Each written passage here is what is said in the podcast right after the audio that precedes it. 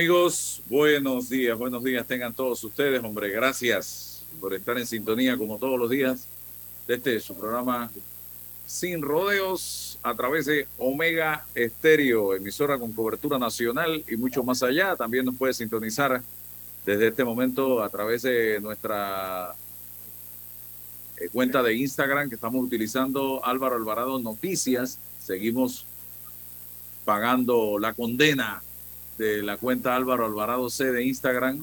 No sé por cuánto tiempo será la condena que no me permitan transmitir eh, en vivo eh, y me tienen una serie de limitaciones, pero nosotros seguimos abriendo portillos.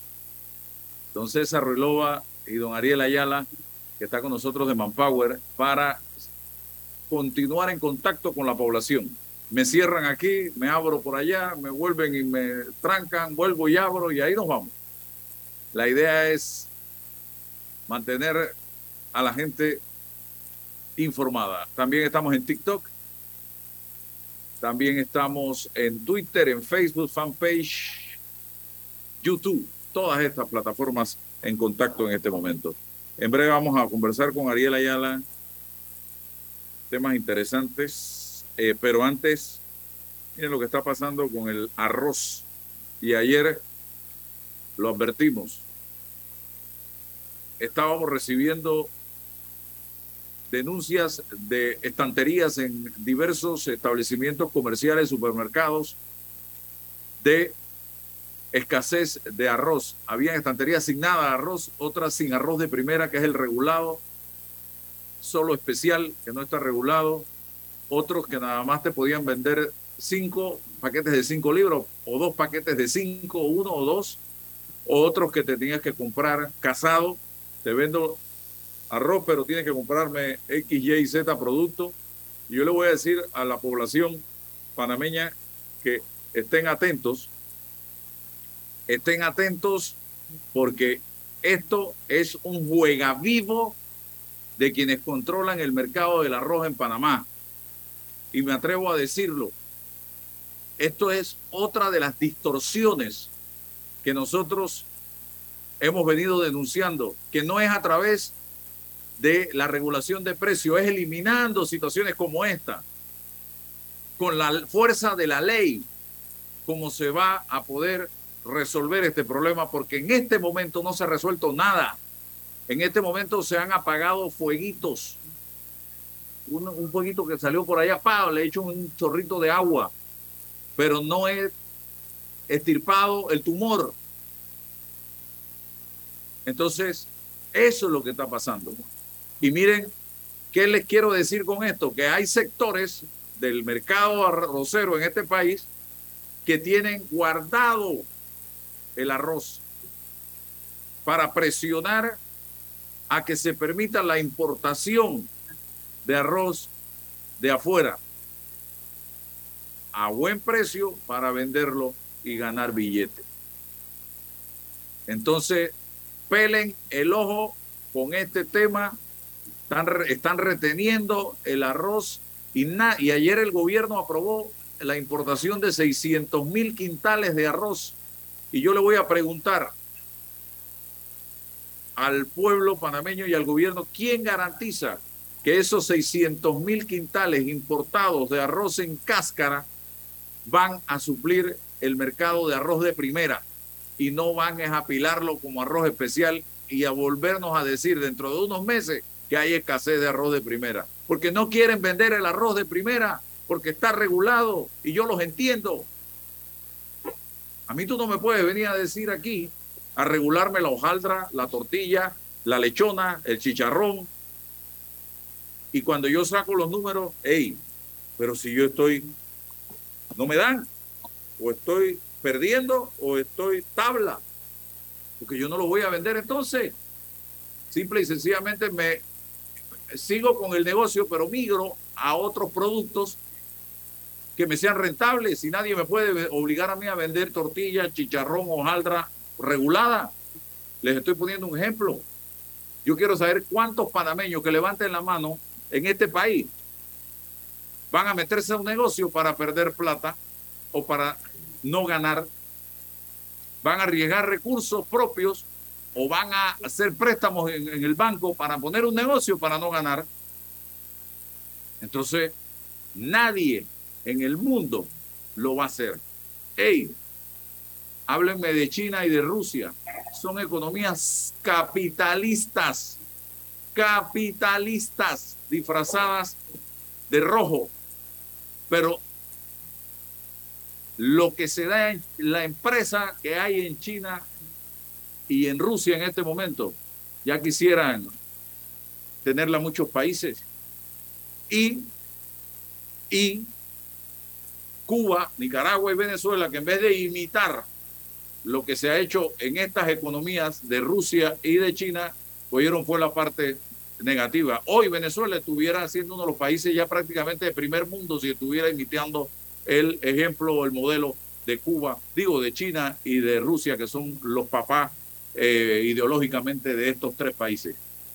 Entonces, vayamos a hacer las cosas correctamente y el gobierno tiene la responsabilidad de hey, fiscalizar estamos trayendo arroz, pero tiene, si lo van a traer bajo la presión de que no hay, pero sí hay, porque lo están reteniendo, entonces que, que haya de primera regulado.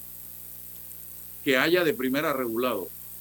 Porque me están trayendo y me están trayendo y me están trayendo para venderlo como especial. Aquí hay que ponerle el ojo a este tema, estimados amigos. O quitemos la regulación y bueno, que reine la libre oferta, la libre oferta y demanda. Eh, César Relova, para comentarios breves al respecto. Buenos días, Álvaro, don Ariel, buenos días, bienvenido, David, buenos días, buenos días a todos los que nos escuchan. Bueno, es una, queda demostrado que es una falacia el, hecho de que el mercado se regula por sí mismo. Eso, eso es un tema que David seguro nos va a poder abordar. Eh, se requiere de una u otra forma la mano del Estado, la mano supervisora, la mano que genere el equilibrio donde está. Bueno, ¿cómo hacemos? Si no es la regulación y no hay supervisión, lo que no se vale es la inercia. No, podemos quedar en la inercia porque algo tiene que pasar. Hay especulación. Eh, bueno, estamos en un sistema capitalista, sí. Y, el precio, bueno, tenemos que, es, muy complejo, es muy técnico, se requiere también de condiciones políticas, eh, de autorregulación. Yo siempre lo he dicho, la empresa privada se tiene que autorregular, en el negocio debe llegar en algún momento eh, algún, algún punto de ética. Stiglitz habla de, capitalismo progresista, ¿no? Bueno, hay, conceptos existen, pero en la realidad, en la concreta, eh, tiene que generarse algún grado de, de autorregulación o de supervisión o de una política económica que impacte directamente en el costo de la vida, porque es que el costo de la vida está insostenible. Eh, uno dice, bueno, y, no, ¿y qué pasa con el productor? Sí, bueno, nadie va, nadie va a entrarle a un negocio, a un rubro para no ganar, por supuesto. Esa premisa no, es discutible, pero ¿cuánto? ¿A costa de? Es la, pregunta. Entonces, es lo que estamos lidiando y es el problema que se ha generado. Eh, otro tema, no sé si lo vamos a abordar en el camino, el asunto de la asamblea. Mira, qué paradójico, ¿no? Nos, nos va a costar 150 millones de dólares la asamblea o sea, entiendo que va a aumentar 9 millones, 10 millones más este año en el presupuesto. Y cuando se supone que la asamblea es el espacio del debate político para resolver los problemas y los conflictos en el país, no aparece la asamblea y tenemos que, construir una mesa de debate alterna. O sea, imagínate, cuando uno hace una relación de costo y beneficio, uno dice, bueno, pero es que ahí está la asamblea. Ante la crisis tenemos la asamblea y por supuesto que la Asamblea nos sirve para destrancar, para resolver, para solucionar en democracia las crisis y las contradicciones de esa propia democracia. Pero no hace eso. Tenemos a Monseñor Ulloa haciendo el papel que debe ser cristiano. Claro, claro, pero entonces, mira lo paradójico. Y el que cobra es cristiano. Claro, pero y aumenta, pero nos aumenta, el, nos aumenta. Qué paradójico, ¿cómo explicamos esta contradicción? Que, que dice, bueno, pero si es que la Asamblea, y uno de los diputados dice, aquí no se va a resolver los problemas, entonces, ¿cómo nos aumentan el costo, los gastos operativos de la Asamblea? E, e, es que no, no, no, tenemos, no tenemos claro hacia dónde vamos. y necesitamos estar claros cuál es el camino, porque eh, es lógico pensar, bueno, es que allí está el problema y se están resolviendo los problemas, es natural y consecuente que aumente el costo operativo de esa institución o de esa institucionalidad. Pero no ocurre eso, no pasa eso. Y entonces aquí estamos. ¿Hacia dónde vamos? ¿Quién toma las decisiones? ¿Y por qué se toman las decisiones? Es lo que empezamos a cuestionar la legitimidad política de la toma de decisiones sobre temas que nos afectan a todos. El Estado es el individuo, el individuo es el Estado, todos somos el Estado y todo nos cuesta. Entonces, ¿quién está tomando las decisiones por nosotros? Más, más que respuestas, preguntas que uno se hace en el juego político del debate. Don Álvaro. Bien, eh, David, ¿algún comentario sobre estos dos temas? Sí, yo estoy eh, de acuerdo con parte de lo que han dicho. Buenos días a todos, buenos días al licenciado Ayala, César, Álvaro. es inconcebible que la Asamblea Legislativa, eh, se, o sea, que se haya aumentado el presupuesto de la Asamblea Legislativa. No me queda claro si fue que ellos lo pidieron, más seguro, o fue que el MEF se los dio. Realmente el presupuesto de la Asamblea Legislativa era 104 millones de dólares en el 2019, previo a la pandemia. Por cierto, hay muchas actividades económicas, hay muchas empresas que todavía están con sus presupuestos individuales de empresas por debajo del 2019, muchísimas. Hay varios sectores, hay como seis sectores económicos de la República que están por debajo del 2019. La Asamblea tiene un presupuesto de 104 millones de dólares en el año 2019, repito, 104 millones, y ahora va a tener un presupuesto 56 millones más que en el 2019, cuando la mayoría de nosotros está eh, luchando para ver cómo llegamos al 2019 o cómo recuperamos lo que teníamos en el 2019. Y la Asamblea pareciera vivir en un mundo paralelo, un mundo bizarro, donde han aumentado, bueno, ha aumentado más de 40% del presupuesto desde el año 2019. Este presupuesto general del Estado tiene 1.800 millones de dólares más que el año pasado. Con eso podemos construir 18 hospitales de 100 millones de dólares cada uno. Podemos hacer uno o dos puentes a través del que crucen el canal. Y esto no puede ser que el Ejecutivo y la Asamblea no se hayan dado cuenta de la situación que estamos y que se tiene que parar, olvidemos la austeridad, se tiene que parar el gasto y se tiene que empezar a recortar el gasto. Y una de las cosas que cuestiono son las 90, si ustedes revisan el presupuesto, ahí hay 90 instituciones públicas, 90.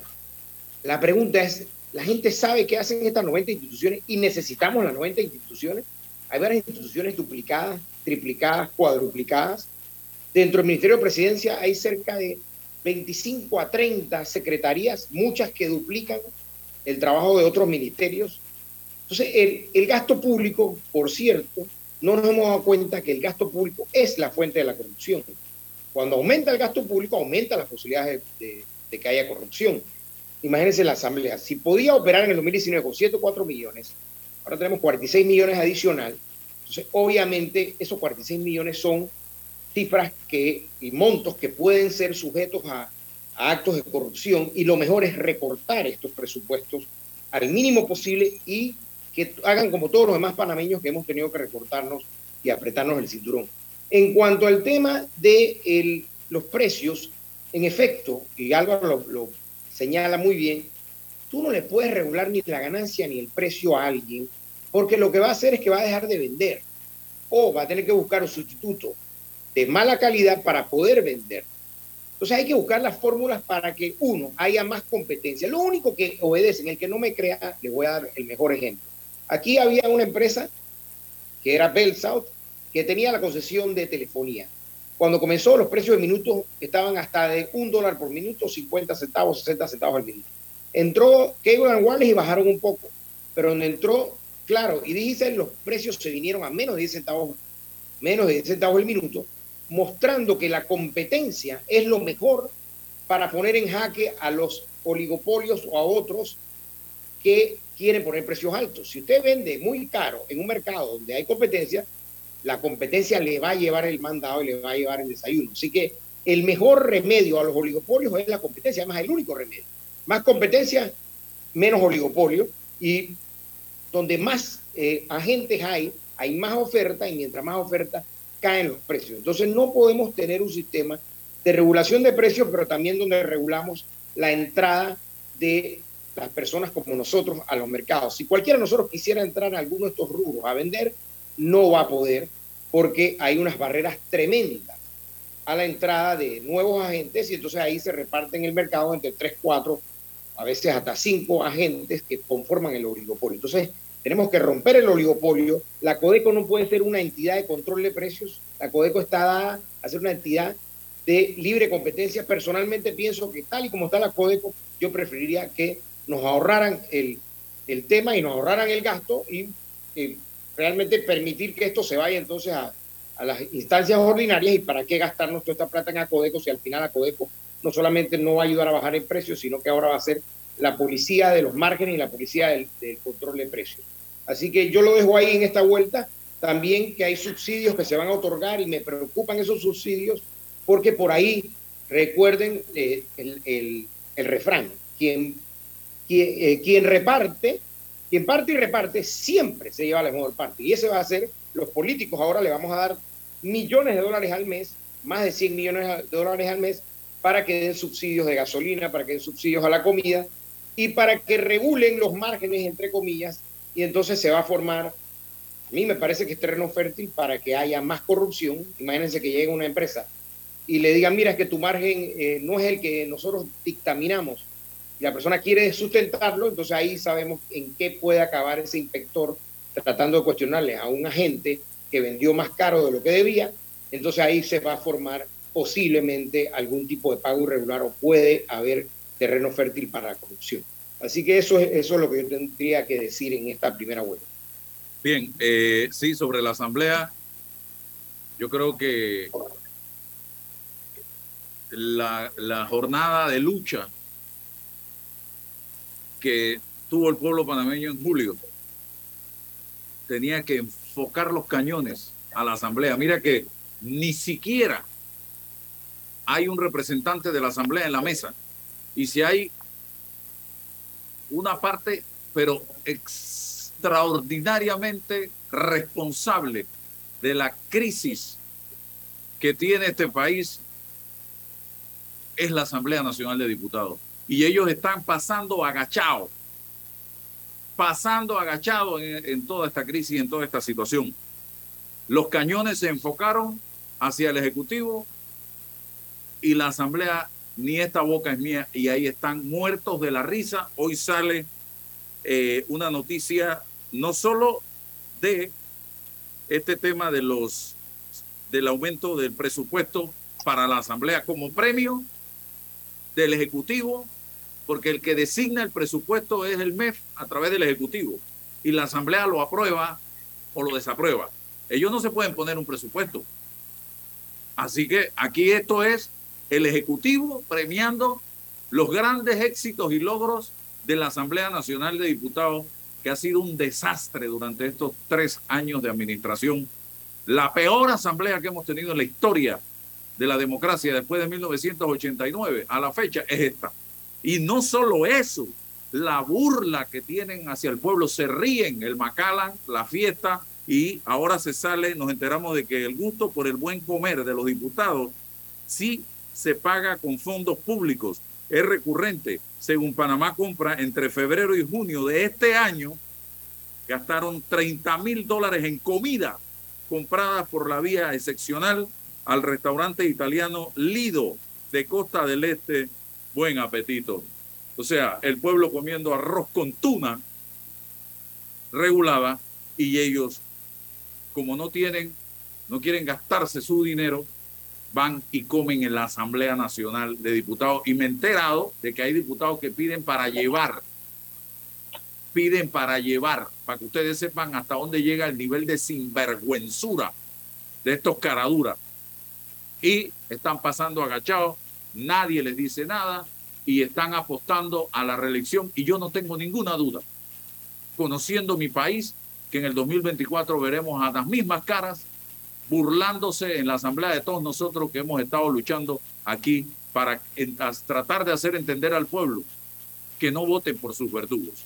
Así que eso era lo que quería decir sobre este tema. Eh, Ariel Ayala de Manpower es un tema interesante el que vamos a abordar con él porque tiene que ver con la escasez de talento en Panamá 2022. la escasez de talento mundial alcanza el nivel más alto de los últimos 16 años. Tres de cada eh, cuatro empleadores reportan dificultades para ocupar las vacantes. ¿Cómo está la situación en Panamá en este momento, donde yo he tenido la oportunidad de conversar con eh, gente que conoce de este tema y me dicen, empleos y oportunidades hay, pero no hay el talento que necesitamos para ocupar estos cargos. Y eso se da en la autoridad del canal con mucha frecuencia y se da en muchas empresas importantes de este país. Ariel, bienvenido. Muchas gracias Álvaro. Gracias por la invitación y es un placer estar acá con contigo y con todos tus oyentes. Saludos señor César y saludos David. Este, bueno, sí, en efecto traemos la encuesta de escasez de talento de Manpower Group, una compañía dedicada a la consultoría de recursos humanos.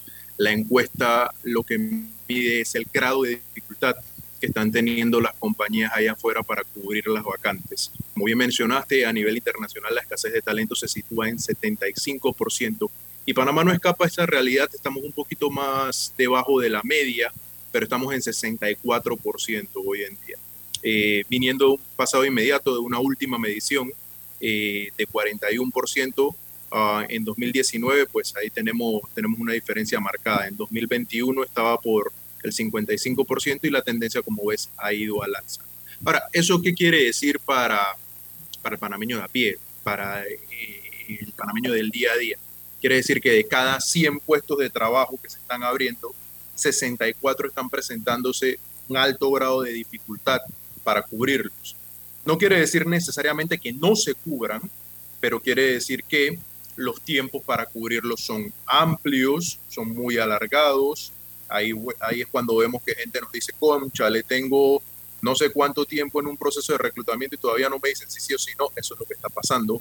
También ahí vemos que las empresas empiezan a recurrir a métodos alternativos, como por ejemplo, si yo estaba pidiendo, no sé, cinco años de experiencia y grado de maestría, pues entonces tengo que reducir mis perfiles este, y ya no pedir cinco años de experiencia, sino tres, y reducir en vez de grado de maestría, grado de ingeniería o de licenciatura, por ejemplo.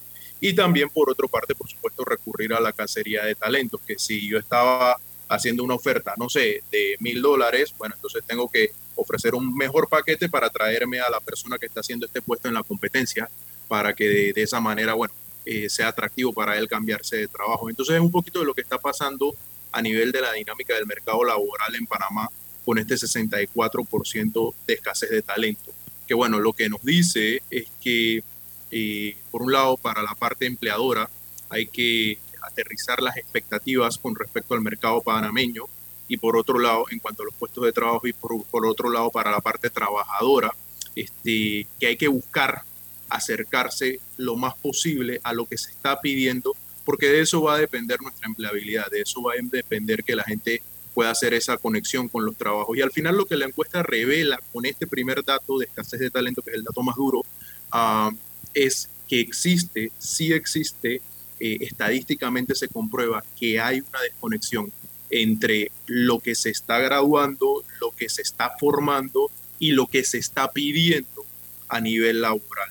Entonces ahí hay que hacer muchas iniciativas como este tema de la formación dual profesional, ahí hay que impulsar también mucho el tema de prácticas profesionales, ahí, están, ahí hay que impulsar mucho el tema de experiencia dura más que el tema de conocimiento académico, porque lo que se está probando es que no solo con el conocimiento académico se están llenando las vacantes, sino que hay que tener mucho más de, manos a la obra o de, de trabajo en el día a día para entender lo que se está buscando a nivel empresarial. Posiciones de una u otra forma que más demanda el sector empresarial en este momento, ¿cuáles son? Y eh, cuáles son las habilidades blandas que de una u otra manera también son las más buscadas. Gracias, Álvaro. Y ahí tenemos, bueno, tenemos el estudio, nos arroja las cinco posiciones en mayor demanda en el mercado panameño y también las cinco habilidades en mayor demanda. Entonces vamos a pasar una por una. Primero está el tema de atención al cliente. Toda empresa a lo que se dedique necesita a alguien que atienda a sus clientes, indistintamente que usted sea un retail pequeño o que usted sea una multinacional de un negocio científico o algo por el estilo. Siempre se necesita personal de atención al cliente. En segundo lugar, ventas y mercadeo. ¿Quiénes impulsan los ingresos de la compañía? Es el personal de ventas y el personal de mercadeo. Entonces, las empresas están demandando muchísimo el tema de ventas y mercadeo, sobre todo ante una realidad que ya conocemos, una contracción de las ventas, una contracción del PIB en 2020, en 2021 hubo un efecto rebote, pero todavía no llegamos a los niveles de 2019. Entonces las empresas sí están apostando mucho por esos profesionales que los ayuden a llegar a los resultados que tenían anteriormente. En tercer lugar está el puesto de operaciones y logística. ¿Qué pasa? Somos un país de logística, somos un país con un importante sistema de puertos y aeropuertos y de transporte multimodal. Entonces no es de sorprenderse que existan muchísimas vacantes dentro del área de logística. Lo que es importante saber es que generalmente son vacantes calificadas y generalmente son vacantes que requieren dominio de inglés. Esa es como una de las grandes recomendaciones que nosotros le hacemos a todas las personas que ven nuestros estudios. O sea, el tema de manejo de tecnología y el tema de manejo de inglés son de temas fundamentales si usted realmente está en serio por desarrollar su carrera. O sea, esas dos cosas no pueden pasar.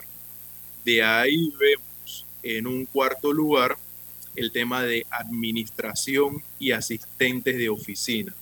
Son posiciones que uno podría pensar, caramba, pero hay muchas asistentes, pero justamente el fenómeno que está pasando es que ya no se requiere eh, el administrador o el asistente que lleva una agenda, que contesta un teléfono, este, que mantiene las cosas en orden. No, ahora hay un grado de complejidad más alto.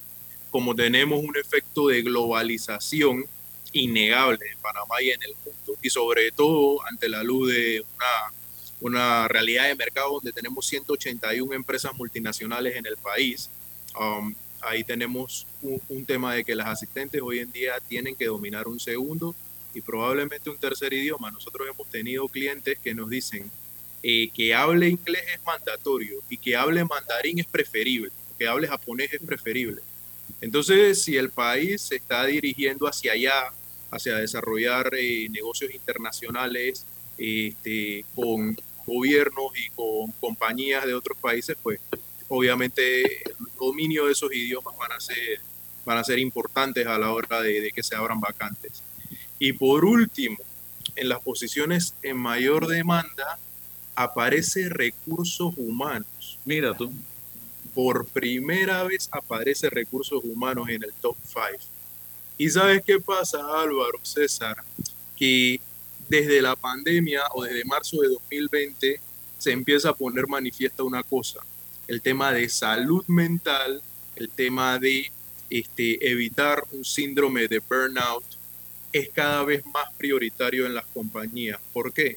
Porque, primero, porque ya sabemos que este tipo de cosas afectan la productividad, afectan la rotación, afectan la retención. Entonces es importante mantener a nuestros empleados satisfechos y saludables en términos de, salud mental. Muchas compañías abrieron hotlines para atender eh, situaciones de encierro, para atender situaciones de pérdida porque la pandemia impulsó eso. Entonces, hoy por hoy se entiende mucho más el rol de la salud mental dentro de los trabajadores y eso es muy bueno, porque una de las máximas que siempre se dice en el mundo empresarial es el capital humano es el principal eh, recurso de cada empresa y eso es muy cierto. Ahora, tener recursos humanos dentro de las cinco vacantes en más demanda refleja una conciencia o refleja un actuar refieres a ese walk the talk que dicen los americanos y sobre ese eslogan de que el capital humano es lo más importante dentro de cada empresa. Ahora, si nos vamos a lo que me decías de las habilidades blandas en mayor demanda, tenemos en primer lugar el tema de proactividad o de tomar iniciativa. las empresas hoy en día necesitan a esas personas que tengan esa capacidad, que tengan esa motivación, ese impulso hacia lograr las cosas sin que nadie le tenga que decir, sobre todo en el trabajo remoto, que hoy en día vino para quedarse. O sea, muchas de las empresas están ahorita mismo en esquemas híbridos, tres días eh, trabajando desde casa, dos días trabajando en la oficina, o al revés, o tres y tres. Entonces, eh, en trabajo remoto el tema de proactividad es muy importante porque nadie te está supervisando. Tú quieres demostrar a través de la proactividad que no necesitas que nadie te supervise, que eres responsable de llegar a tus metas. Por otro lado, aparece el tema de colaboración o trabajo en equipo. Y esto lo sabemos. Esto es un tema que se ha dicho en el Foro Económico Mundial, que se ha dicho en el Foro Económico de Bloomberg y se ha dicho en múltiples instancias. El tema de trabajo en equipo es fundamental porque una sola golondrina no hace verano. Eh, las compañías ya no quieren a este colaborador que sea un rockstar, que le decimos, una estrella que sobresalga sobre los demás, sino que sea un soporte, que sea la persona que impulsa a que el equipo vaya más allá porque es la única manera de lograr los resultados. O sea, una sola persona no va a lograr lo que la compañía requiere, pero el trabajo en equipo sí lo va a permitir. Entonces eso es muy fundamental y es mucho de lo que están buscando las empresas. Y por otro lado tenemos en tercer lugar responsabilidad y disciplina. Disciplina. Mm. Mm. Muy fundamental. O sea, usted, si usted tiene un horario de trabajo de 8 a 5, usted tiene que cumplir con ese horario de trabajo, no poner excusas sobre ese, sobre llegadas tarde, ausencias, etcétera. Situaciones se dan, pero tienen que ser las menos, no tienen que ser una cosa, una cosa habitual. Responsabilidad y disciplina. Si usted tiene que dictar clases en una escuela o usted tiene que este, ir a atender a un cliente, usted tiene que cumplir con esas responsabilidades entonces las empresas, mucho de lo que se están encontrando hoy en día es que eh, tienen trabajadores que a lo mejor son buenos en lo que hacen, pero carecen de disciplina. Entonces, eso no nos funciona, porque necesitamos a una persona, y es como la máxima japonesa. La máxima japonesa dice que la disciplina superará al talento. Si usted es esa persona que está día con día tratando de hacer las cosas, eventualmente lo va a lograr. pero si usted es una persona que confía en sus habilidades y que no tiene esa disciplina de estar día con día tratando de hacer las cosas, eso no es lo que las compañías están buscando hoy en día. Por eso este tema de responsabilidad y disciplina aparece en el tercer lugar de los más demandados a nivel de habilidades blancas. Por cuarto punto está pensamiento crítico y análisis. Eso es muy importante. O sea, hoy en día vivimos en un mercado que le llamamos infoxicado ¿Qué quiere decir eso? Intoxicado de tanta información. ¿sí? Hay información para lo que se te ocurra. Cualquier postura que uno tenga a favor o en contra de lo que sea, usted puede encontrar data para respaldar esa postura. Entonces el tema de pensamiento crítico viene a ser un diferenciador. ¿Qué realmente es importante? ¿Qué realmente es relevante para que la compañía llegue hacia los resultados que se necesitan y que no es relevante, que no es tan importante para que la compañía llegue a los resultados. Entonces, en base a eso, poder trazar planes de acción, poder trazar planes de trabajo, elaborar ideas, hojas de ruta, es algo que las compañías valoran mucho hoy en día, porque tenemos demasiada información, pero la pregunta es, ¿qué de esa información es útil? Y eso solamente lo vas a responder a través del análisis y el pensamiento crítico. Y en quinto lugar de las habilidades más demandadas tenemos creatividad y originalidad. Es verdad que tenemos en Panamá un parque empresarial de empresas que tienen hasta más de 100 años operando en el país, nacionales y multinacionales. La ley SEM trajo 181 multinacionales, pero antes de eso ya había una cantidad de, multinacionales en el país. Manpower es un ejemplo de eso. Entonces, ¿Qué pasa? Las empresas han estado operando de una manera A o B durante la última década, durante el último siglo, durante el último medio siglo. Hoy por hoy lo que las empresas valoran más es alguien que tenga esa capacidad de analizar el contexto, analizar el mapa y decir, si lo hacemos de esta otra manera, podemos llegar a este mismo resultado y hasta mejor. Eso va a redundar en la eficacia y eficiencia del trabajo de la compañía. Y si tú eres alguien que puedes ayudar a que la compañía sea más eficaz y más eficiente, sin duda que eres un talento que las empresas van a querer contratar. César, David, breve, conciso y preciso, porque tengo ya a los productores de arroz que también van a participar del programa. Pero no se va a poder ni preciso ni conciso porque la propuesta que ha hecho Ariel es, es, abstracta y compleja. Tiene que poderse porque si no, tengo una persona ahí.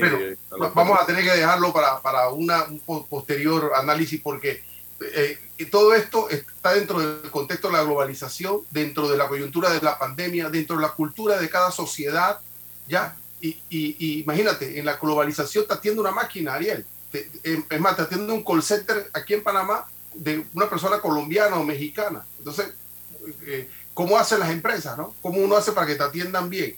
Eh, uno dice, bueno, los chicos saben hablar inglés. Sí, lo saben ahora, la juventud.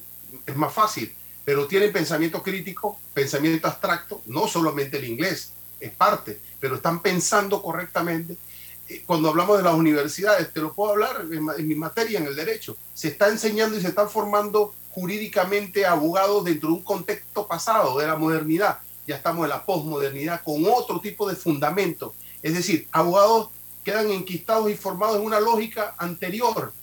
Entonces, hay muchos, muchas variantes en, que están incidiendo, pueden impactar en lo que tú llamas el talento, ¿no? Eh, eh, el, asunto de, la globalización. Nos atienden las inteligencias artificiales, las máquinas nos están atendiendo, nos, pretenden resolver los problemas que tenemos en la prestación del servicio. ¿Cómo hacemos ante eso? Los bancos, eh, las, todo, entonces, ojalá que podamos conversar posteriormente, don Ariel. Rápidamente, Álvaro, rápidamente, sí, es sorprendente que habiendo cerca de 350 mil personas, repito, cerca de 350 mil personas, licenciados allá, que están o buscando trabajo o que se quedaron sin trabajo o que se salieron del mercado porque no encontraban trabajo. De eso hay 60 mil también que se fueron a la informalidad. Habiendo esta masa de 350 mil personas, que las empresas no consigan candidatos apropiados, porque obviamente muchas de estas 350 mil personas si no la mayoría, no están calificados o no tienen las calificaciones que piden las empresas hoy en día. Entonces, eso realmente te dice mucho del problema educativo, que no vamos a, desviarnos, pero que la educación que sea, por cierto, yo he, visto personal, me ha tocado entrevistar, personal que de repente tiene hasta un diploma de o dos años o tres años de universidad, pero cuando le dices, mire, contésteme un teléfono, no te saben contestar un teléfono no te saben manejar, tú no tienes idea de la cantidad de personal que yo he estado dirigiendo en distintas eh, instituciones, en distintas organizaciones, en distintas empresas, y cuidado que la mitad no sabe manejar. Entonces, por ejemplo, yo tengo una oficina chiquita, yo quisiera que la gente que trabaja conmigo pudiera manejar, no. El único que sabe manejar en mi oficina soy yo, no puede ser una oficina chiquita, claro, pero... Entonces, hay una serie de calificaciones básicas. Obviamente el inglés, eh, yo creo que ya el inglés eh, no entiendo cómo es posible que a estas alturas todavía en Panamá hay 90% de la población no sabe inglés. Entonces, eh, creo que falta mucho de eh, autoeducarse también. No espere que la escuela se lo dé, no espere que la universidad se lo dé. Hay muchísima, muchísima, muchísimo material en, en el Internet y en YouTube para aprender ciertas cosas. Hay diplomados incluso que no cuestan mucho. Entonces, obviamente, tenemos un problema de una cantidad de gente buscando trabajo y una cantidad de empleos que no se pueden llenar. Ariel, para cerrar. Cuatro recomendaciones para tanto los trabajadores como los empleadores. Primero, crear el talento a través de capacitación. Si usted es un empleador, pues tiene que invertir en capacitación. Si usted es un trabajador, tiene que invertir en autocapacitación. Segunda, tomar prestado, es decir, incentivar los programas de pasantía entre múltiples departamentos y hasta entre múltiples industrias. Siempre es bueno. Si usted es un trabajador que quiere sobresalir, que quiere llegar a la gerencia, que quiere llevar a la dirección, es importante que conozca todas las áreas de la compañía. Lo mismo para los empleadores. Si usted quiere que ese trabajador rinda, que conozca el ciclo completo de la compañía. Comunidades de talento, la conexión entre la academia y entre la empresa privada que, se, que exista esa conexión, que se trabaje en ese programa de formación dual profesional, que la gente tenga esa oportunidad de poner en práctica lo que, lo que conoce lo más posible dentro del mundo real del trabajo. Y por último, tener, eh, ser humilde y tener eh, esa visión de si puedo o no puedo llevar a ese trabajador hacia donde él quiere ir. Y también, eh, por otro lado, por el lado del trabajador, eh, entender si la compañía donde estoy trabajando realmente puede brindarme ese programa de carrera que yo, creí, que yo quiero o si no puede brindarlo, entonces tengo que buscar fuera de la compañía. Entonces, son las cuatro recomendaciones, tanto para empleadores como para trabajadores. Bien, gracias, Ariel. Vamos al cambio comercial y retornamos entonces con eh, Omar William, que va Invierte en tu país y en la seguridad de lo que conoces. En Soluciones Financieras Mi Éxito te ofrecemos solidez, una excelente tasa de retorno y un grupo accionario de renombre con experiencia multisectorial. ¿Estás interesado en invertir con nosotros? Escríbenos a inversiones@miexito.net. Agua pura de nuestra tierra, riqueza inmensa de vida y salud. Una conexión ilegal perjudica a los demás. Sé legal y dale agua a los demás. Conéctate con tu comunidad. Gobierno Nacional y dan.gov.pa. Somos agua.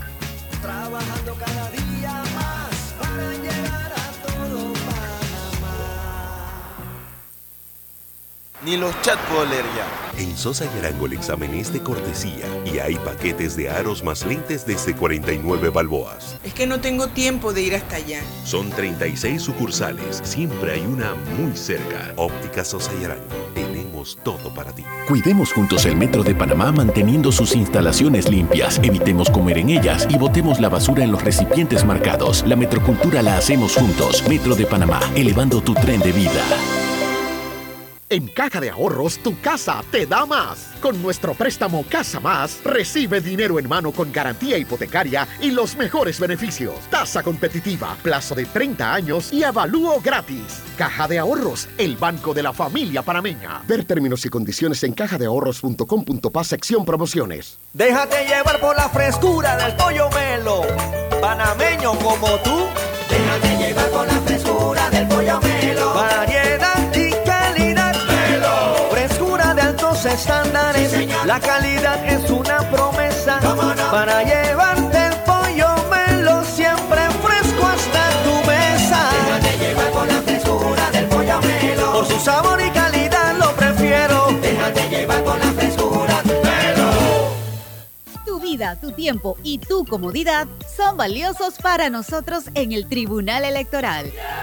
Por eso hemos puesto a tu disposición en lugares seguros y cerca de ti los novedosos kioscos multiservicio, una solución tecnológica que te permite hacer trámites al instante de registro civil, cedulación y organización electoral. Tribunal Electoral, la patria la hacemos contigo. Dentro de Panama Ports existe un mundo que nadie conoce, pero que hace posible que el país no pare de trabajar. Y son más de 2.500 empresas panameñas que prestan sus servicios dentro de las instalaciones de Balboa y Cristóbal. Hutchison Port, PPC. Al que madruga, el metro lo ayuda. Ahora de lunes a viernes podrás viajar con nosotros desde las 4 y 30 M hasta las 11 PM. Metro de Panamá, elevando tu tren de vida. Me niego a ponerme lentes. En Sosa y Arango hay aros espectaculares de colores y formas para cambiar tu estilo cada día. ¿Y ofrecen alguna garantía? Tenemos 85 años haciéndolo bien. Ofrecemos garantía de un mes en lentes. Óptica Sosa y Arango. Tenemos todo para ti. Cemento Chagres, un cemento de calidad 100% panameño, comprometido con el medio ambiente y las futuras generaciones. Somos el cemento panameño que nos une. Tu hipoteca tiene nueva casa. Traslada tu hipoteca a Caja de Ahorros. Recibe una letra mensual más vaca y con la aprobación recibe un bono para gastos legales y 500 balboas en tu cuenta de ahorros. Caja de Ahorros, el banco de la familia parameña. Ver términos y condiciones en cajadeahorros.com.pa sección promociones. Bueno, me voy a comer con una estrella. Espérate, ¿y tu esposa sabe? Claro, ella sabe que la estrella del sabor es American Star. Y por eso en la casa comemos delicioso. American Star, el tasajo, jamón, chorizos y embutidos más suaves, económicos y con el sabor que le gusta a todos. ¡Oh! ¿Me invitas a conocer esa estrella? Busca la estrella roja y azul American Star, la estrella de tu cocina. Agua pura de nuestra tierra, riqueza inmensa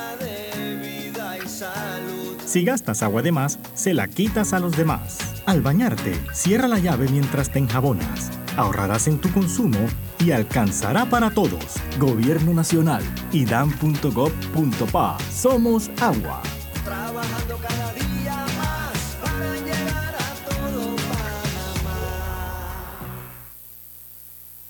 No bajes la guardia. Recuerda llevar tu mascarilla puesta mientras viajas con nosotros. La metrocultura la hacemos juntos. Metro de Panamá, elevando tu tren de vida. Mis lentes de trabajo se ven fatal con jeans. En Sosa y Arango hay variedad de aros desde solo $21.95 para jeans, fiesta, playa. ¿Y tienen de marcas? Carolina Herrera, Polo, Nike, Ray-Ban, Guess, Swarovski, Salvatore, entre muchas otras. Óptica Sosa y Arango, tenemos todo para ti. Ahorrar para cumplir tus objetivos, claro que emociona. Abre una cuenta de ahorros en Credicor Bank y empieza a disfrutar de sus beneficios. Credicor Bank, cuenta con nosotros.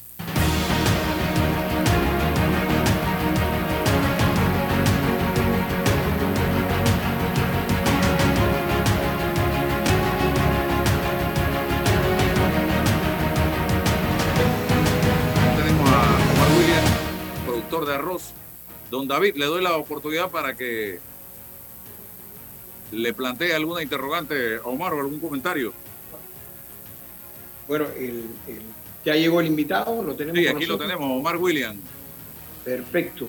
Bueno, el- yo quería preguntarle si el Ejecutivo se ha acercado a ustedes, porque a mí me suena un poco difícil que se hayan llegado a acuerdos en la mesa con controles de precio, que no sé exactamente los detalles en caso de arroz, controles de margen, controles de precio, etcétera, y que no se les haya consultado a ustedes.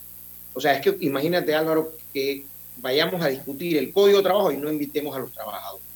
Es lo mismo que siento yo, se está discutiendo precios, que son los productores los que pueden hablar de precios, y no entiendo si se les ha invitado o no a la mesa, o si ya se le invitó después que ya se aprobó, el, se aprobaron los decretos, entonces no sé si esa invitación va a tener algún beneficio, va a tener algún valor. Así que esa sería mi, mi pregunta a don Oscar Williams, si realmente ya los han contactado y, si, y qué medidas han, han puesto eh, ante, qué medidas nuevas han puesto en contra del arroz, de si le han bajado el precio, cómo, cómo funciona este nuevo decreto o estos nuevos decretos de controles de márgenes y de precios.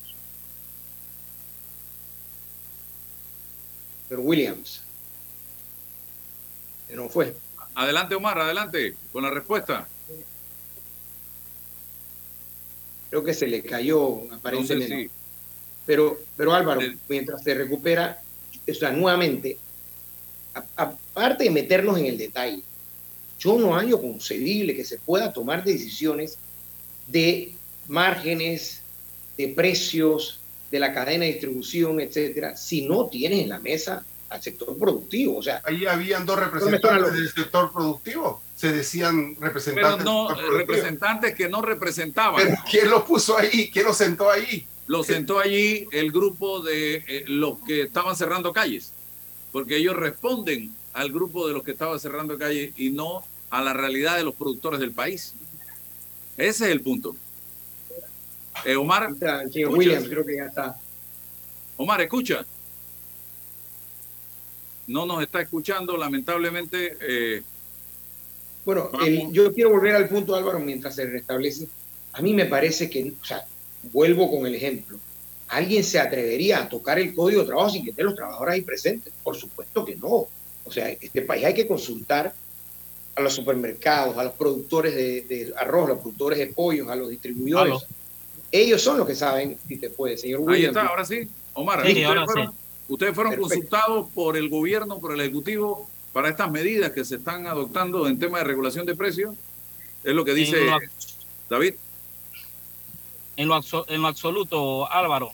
Eh, nosotros, la posición de nosotros, desde el año 2014, que se creó la primera regulación de precios a través del decreto, eh, el primer decreto que firmó el presidente Varela, eh, nuestra posición fue que no y creo que nosotros en, en tu programa en aquella época eh, especificamos que era un completo disparate porque la historia de la economía mundial, los 200 años de, de historia económica y de y, y los estudios que se han hecho durante toda esta época para, para teorizar un, un modelo económico que fuese beneficioso para todos, nos ha llevado a nosotros a concluir que la única forma de garantizar el bienestar de todos es a través de la competencia.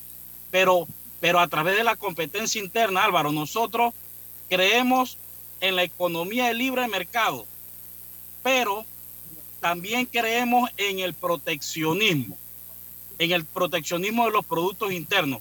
Este modelo que eh, en la cual nosotros creemos fue el modelo que utilizó Alemania posguerra, que es un modelo de liberalismo social económico. Un, un, es una combinación de, de, de, de, libre mercado, pero siempre protegiendo el producto interno de productos extranjeros que llegan a este país con subvenciones de aquellos países. Por poner un ejemplo, Álvaro, el maíz en Estados Unidos es mucho más barato de lo que se produce acá. Pero es más barato no porque produzcan más barato, es más barato porque entre Estados Unidos y la Unión Europea se aportan en subvenciones agropecuarias cada año 400 mil billones de dólares.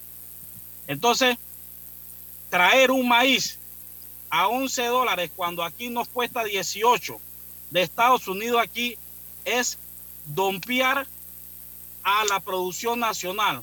¿Por qué? Porque nosotros no estamos compitiendo contra el productor norteamericano.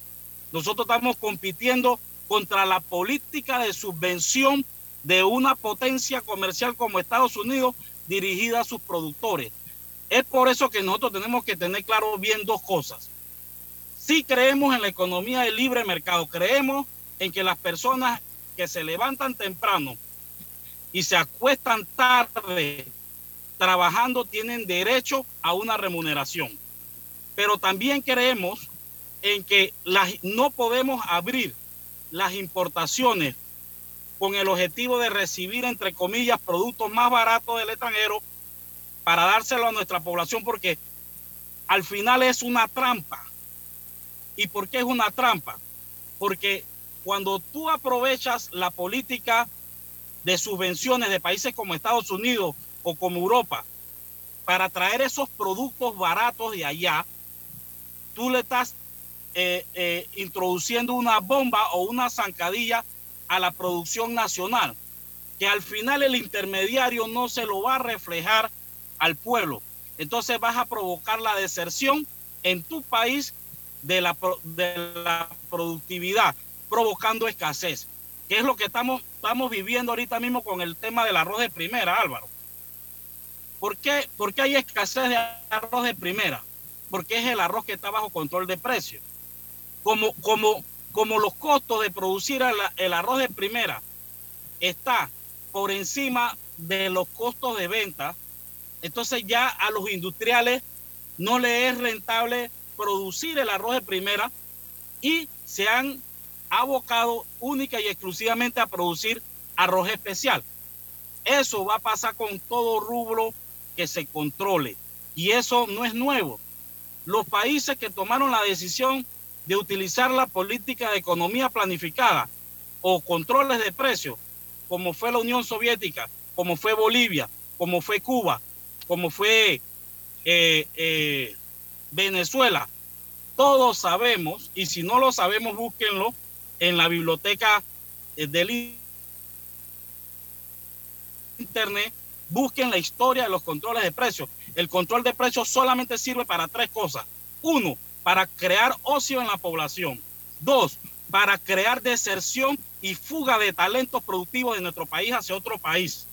Y tres, para provocar escasez de alimentos como lo estamos viendo con el arroz de primera. Señores, aquí no hay otro camino. El único camino que tenemos nosotros como país para llevarle comida más económica a, nuestro, a nuestra población, garantizar la producción anual de comida y mantener el suministro continuo de alimentos sin destruir nuestra seguridad alimentaria, es trabajando. Que el gobierno desarrolle políticas que incentiven la producción que protejamos la producción nacional de importaciones como las que están ocurriendo en este momento y que protejamos también la producción nacional de, de políticas torpes como las que se están encaminando de controles de precios. No hay otra forma. Sí, don Omar, buenos días. Buenos días. Sí, sí, lo- los economistas, bueno, Da- David es un experto de economía, yo, yo no lo soy.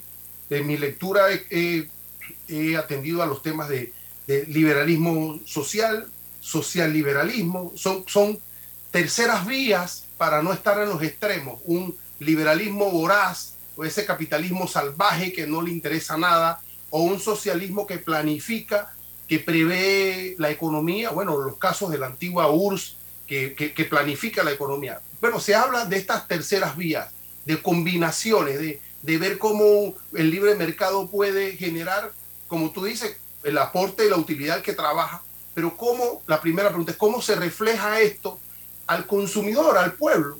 En esta combinación, ¿cómo se logra reflejar? Porque cuando se genera una crisis como esta, hay una mesa de diálogo, hay una inconformidad, alguien está fallando. Yo no Claro que digo que es el productor que está fallando, alguien está fallando.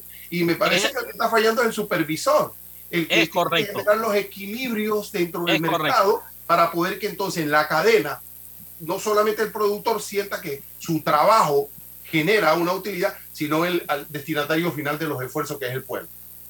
Sí, el problema no es el modelo económico, como tú lo acabas de decir, el problema, alguien está fallando y es el que coordina o el que orquesta. ¿Qué está pasando? Te explico lo que está pasando. Lo que está pasando, como decimos nosotros en buen panameño, es que a los ciudadanos los están, nos están conguiando. ¿Y qué quiero decir con este, con este léxico criollo de que nos están conguiando? Mira, el problema que hay, por ponerte un ejemplo, el ejemplo del arroz se aprobaron 600 mil quintales de arroz en cadena cuando no era necesario eh, aprobarlos. Pero ten la plena seguridad que tanto el ministro de Desarrollo Agropecuario como empresarios presionaron y mandonguearon la mesa para que los dirigentes aprobaran eso. Y tienen distintas herramientas para hacerlo. Entonces, no hay una voluntad de hacer las cosas bien de parte de los actores políticos que hoy en día están administrando. Ahora que se les prendió el rancho, porque ya este pueblo había demorado bastante en encenderse, porque se sabe que cuando, cuando tú sometes a presión a una materia, la materia explota. Y, la, y las masas ci- ciudadanas somos como materia, y me incluyo. Claro, la gente, el, el, los beneficios de la economía libre en mercado no le están llegando a los ciudadanos porque esos beneficios se los están robando grupos económicos. Y se los están llevando grupos económicos porque los actores políticos que administran la cosa pública lo permiten. ¿Cómo es posible que un productor tenga que pasar dos o tres años para poder sacar un registro sanitario para poder importar un producto que le va a permitir producir 10 o 15 o 20% más barato y no lo puede traer porque estamos protegiendo oligopolios de empresas que se han enriquecido vendiendo, importando ellos barato y vendiéndonos caro a nosotros. Y, y tras eso no nos permiten, porque hablamos sí, hablamos de economía de libre mercado, pero economía de libre mercado para unos cuantos, porque para la gran mayoría no. ¿Cómo es posible que yo no pueda acceder a las herramientas de Internet y, me- y- y- entrar en una aplicación para traer 500 pastillas de Tilenol?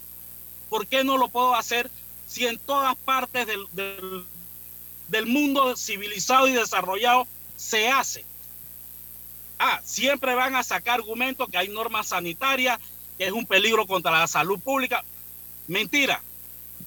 Lo que se esconde detrás de cada barrera que le dificulta a un productor importar, lo que se esconde detrás es un beneficio económico. Entonces, lo que tenemos que hacer es empezar a hacer respetar las leyes y cumplir las reglas del juego. Eso es lo que tenemos que hacer. Pero ca- eh, caer en el error de, de, de algunos grupos eh, de pseudo izquierda de este país que están aprovechando esta coyuntura para venir a tratar de imponernos a nosotros un modelo económico eh, trasnochado, un modelo económico que, en ningún país ha sido exitoso, porque en China no se, no se aplica ni tampoco se respetan los derechos eh, de los ciudadanos, como el derecho al sindicalismo o como el, de, el, como el derecho a organizarse políticamente, porque no lo hay. Ahí hay un, un total, totalitarismo.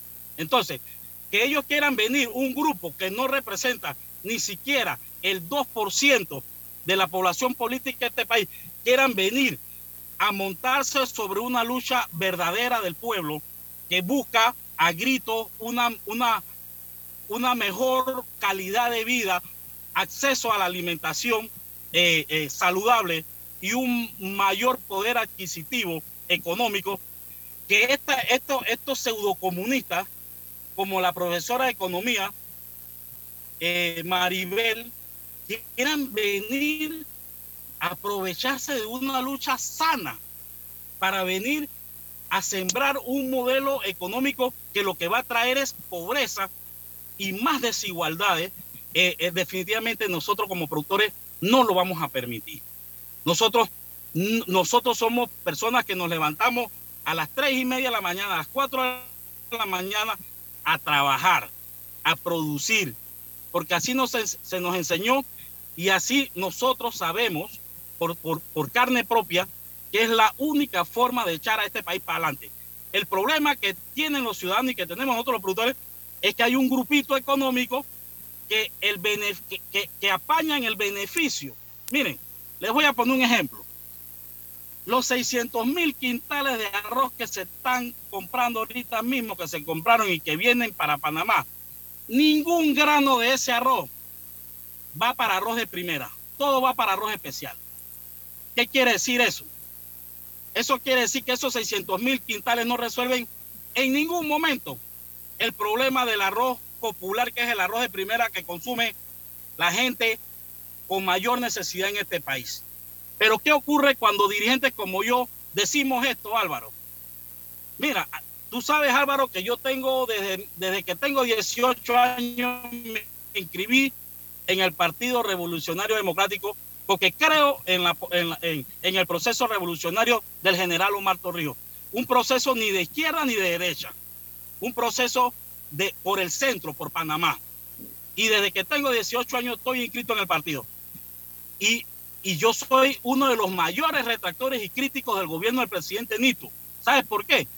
Porque no puede ser que le mientan al país diciendo que esos 600 mil van a resolver un problema de, la, las personas más humildes cuando esos 600 mil quintales es un completo, perfecto y único negocio. Ese arroz viene a ser pilado, a ser empaquetado en, en, en, en presentaciones de arroz especial y viene para ser vendido para las clases altas que pueden comprar un arroz especial. Y no dicen la verdad. La, ¿Cuál es la verdad? Que el problema de la escasez del arroz de primera es que como desde el 2014 se ha mantenido un control de precios y los costos de producirlo han aumentado con, con, el transcurrir de los años, no es negocio producirlo. Entonces, se aprovechan de la coyuntura, se aprueba una importación que lo que hace es enriquecer a un grupo de 15 empresarios en este país.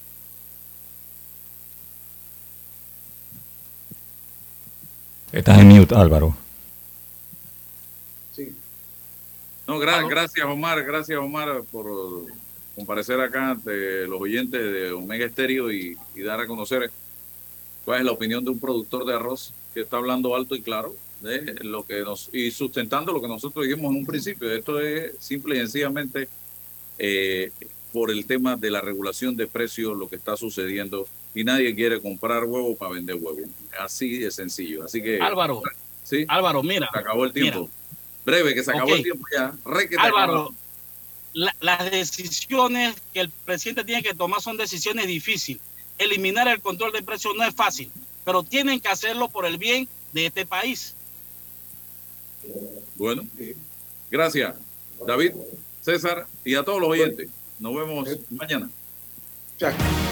La información de un hecho se confirma con fuentes confiables y se contrasta con opiniones expertas.